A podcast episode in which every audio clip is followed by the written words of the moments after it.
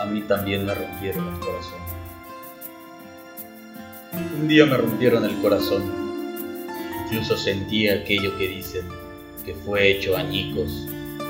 Desde ese entonces me fui reconstruyendo. No puedo decir que volví a ser el mismo, sería mentira. Pero crecí. Y ahora agradezco las veces que he sufrido. Me impulsa a crecer y creer.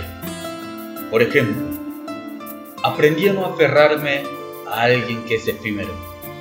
Y lo disfruto hasta el punto en que la persona esté conmigo. Ya no uso palabras como tú eres mi mundo, te necesito, eres mi todo, solo por citar algunas a las que estamos acostumbrados. Ahora utilizo más el gracias. Gracias por estar, gracias por acompañarme o gracias por existir. Lo siento más honesto, sincero. No sé si este método sea el correcto, pero funciona. Esto no quiere decir que no me han roto el corazón nuevamente, pero vaya. Ahora solo entiendo que incluso el dolor es parte de mis emociones. ¿Y para qué negarme el privilegio de sentirlo? Ahora recuerdo y sonrío. Soy fuerte, honesto.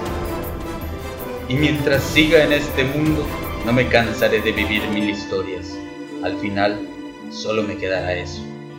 Y quiero tener mucho, mucho que contar.